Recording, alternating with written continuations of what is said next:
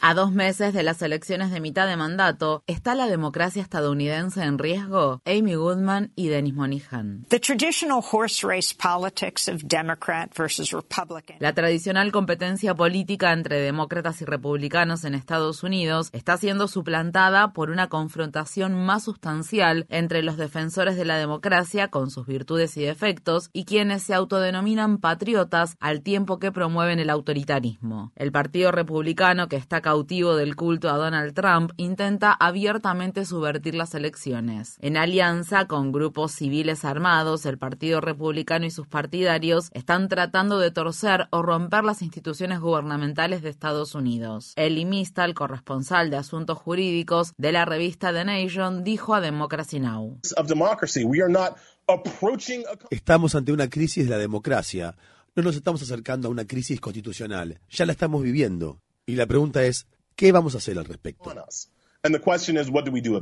La semana pasada, el presidente Joe Biden pronunció un discurso en horario estelar sobre las amenazas que enfrenta la democracia estadounidense. En dicho discurso, el mandatario mencionó específicamente a Donald Trump y se refirió repetidas veces a los republicanos de MAGA, el sector actualmente dominante del Partido Republicano y totalmente entregado a Trump, que se identifican con su eslogan de campaña Hagamos a Estados Unidos grande de nuevo o Make America Great Again en inglés y respaldan las afirmaciones falsas del expresidente acerca de que él fue el verdadero ganador de las elecciones de 2020. El escenario en el que Biden hizo su alocución fue el Salón de la Independencia de la ciudad de Filadelfia, el lugar donde se debatieron y promulgaron dos documentos fundacionales de Estados Unidos, la Declaración de Independencia y la Constitución. Donald Trump and the MAGA Republicans represent an extremism Donald Trump y los republicanos del MAGA representan un extremismo que amenaza los cimientos mismos de nuestra república. Ellos consideran a la muchedumbre violenta que irrumpió en el Capitolio de Estados Unidos el 6 de enero de 2021, que atacó brutalmente a las fuerzas del orden, no como insurrectos que amenazaron seriamente nuestra democracia, sino como patriotas ven el fracaso del MAGA para impedir una transferencia pacífica del poder tras las elecciones de 2020 como preparación para las elecciones de 2022 y 2024. Intentaron de todo la última vez para anular los votos de 81 millones de personas. Esta vez están decididos a lograr frustrar la voluntad del pueblo estadounidense.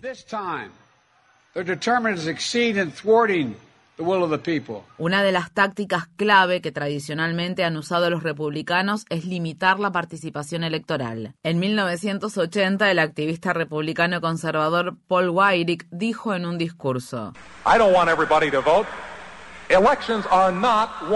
No quiero que todo el mundo vote. Las elecciones no se ganan con el voto de la mayoría. Nunca ha sido así en la historia de nuestro país, y no es así ahora. De hecho, para ser francos, nuestra ventaja en las elecciones aumenta considerablemente cuando la población que vota disminuye.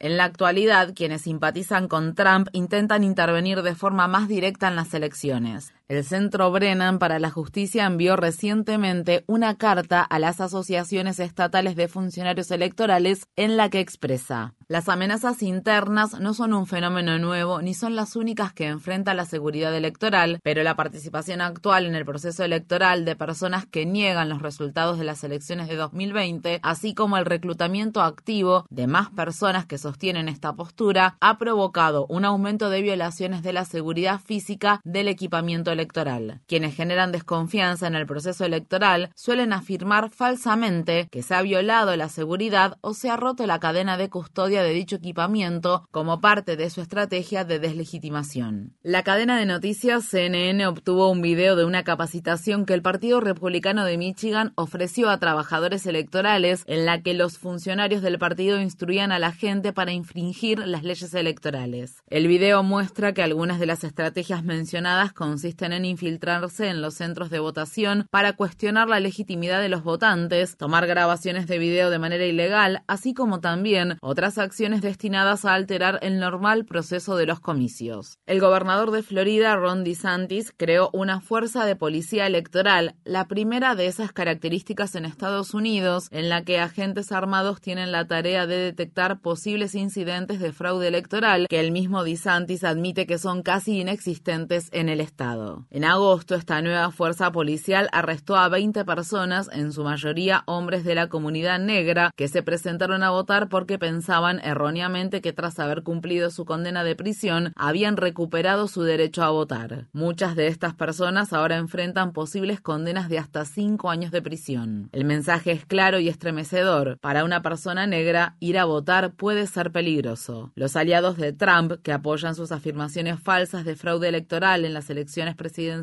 de 2020, también buscan acceder a cargos de mayor envergadura y han ganado las primarias republicanas con promesas de anular la certificación de las elecciones de 2020, una exigencia clave para conseguir el respaldo de Trump. Carrie Lake, una ex presentadora de noticias de televisión que ganó las primarias republicanas para gobernadora del estado de Arizona, hizo esa promesa a pesar de que no existe en Estados Unidos ningún procedimiento legal para anular la certificación de los resultados electorales. Tres candidatos republicanos para ocupar cargos de secretario de Estado y el candidato republicano a gobernador del estado de Pensilvania, así como también decenas de candidatos para ocupar el cargo de secretario de diversos condados, han respaldado las afirmaciones falsas de Trump acerca de que las elecciones de 2020 fueron manipuladas. Estos cargos electos son los que realmente dirigen el proceso electoral. En conversación con Democracy Now, Nancy McClain, historiadora de la Universidad de Duke, especializada en la extrema derecha, expresó al respecto.